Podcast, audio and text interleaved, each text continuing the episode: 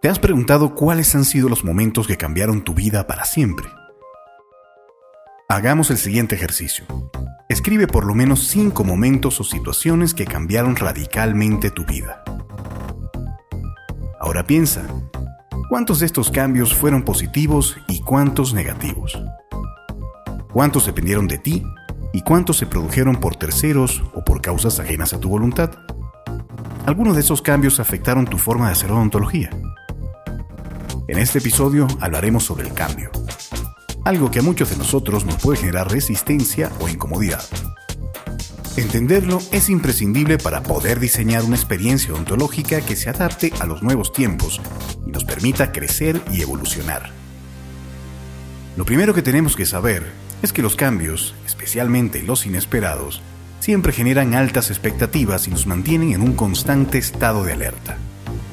Nuestro primer instinto frente al cambio es querer protegernos a toda costa, buscando mantener esa sensación ilusoria de control que da seguridad y confort a nuestras vidas. El cambio nos hace desear clarividencia por un instante, despertando nuestra curiosidad por lo que sucederá en el futuro.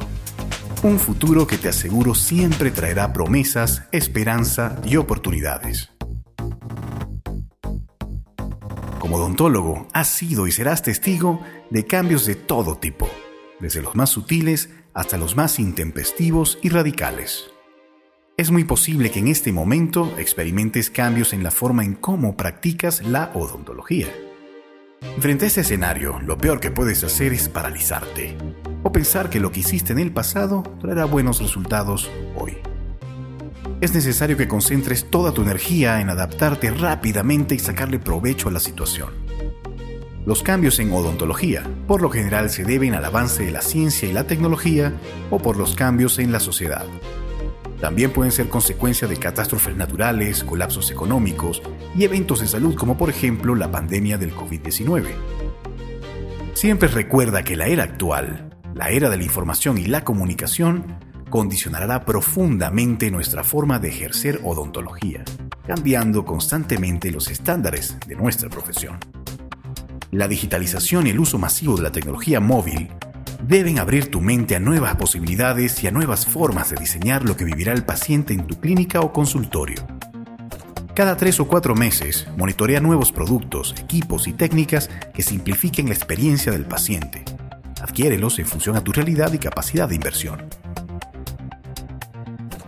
Por el otro lado, es importante que analices los cambios sociales en los pacientes y cómo esto demanda nuevas políticas en el diseño de experiencia. En la actualidad, los cambios más evidentes en los pacientes son a causa del empoderamiento provocado por la era de la información y la comunicación. Atento a esto. Estos son algunos de los cambios más frecuentes. Quizás puedas reconocer estas características en alguno de tus pacientes. En primer lugar, poseen mayor conocimiento sobre odontología y las diferentes opciones de tratamiento. También sienten que conocen mejor su boca y lo que sienten quieren tratamientos más rápidos e inmediatos. Buscan información y comparten su experiencia en las redes sociales. Desean poder contactar a su odontólogo las 24 horas del día, los 7 días a la semana. Y quieren formar parte de la toma de decisiones para su propio tratamiento. Siempre recuerda, un paciente empoderado es nuestro mejor aliado. Y el diseño de experiencia debe ajustarse a sus nuevas características.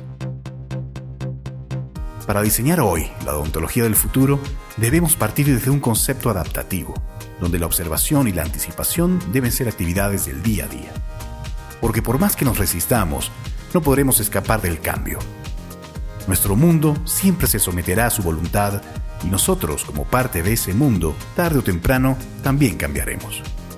Lo mejor que podemos hacer es abrazarlo rápidamente y de inmediato formaremos parte de él de su fuerza transformadora que nos hace evolucionar, que nos hace reinventarnos una y otra vez. Soy el Dr. Argenis Carmona y este fue el podcast Diseñando la Odontología del Futuro. Recuerda suscribirte para recibir nuevos episodios. Hasta la próxima.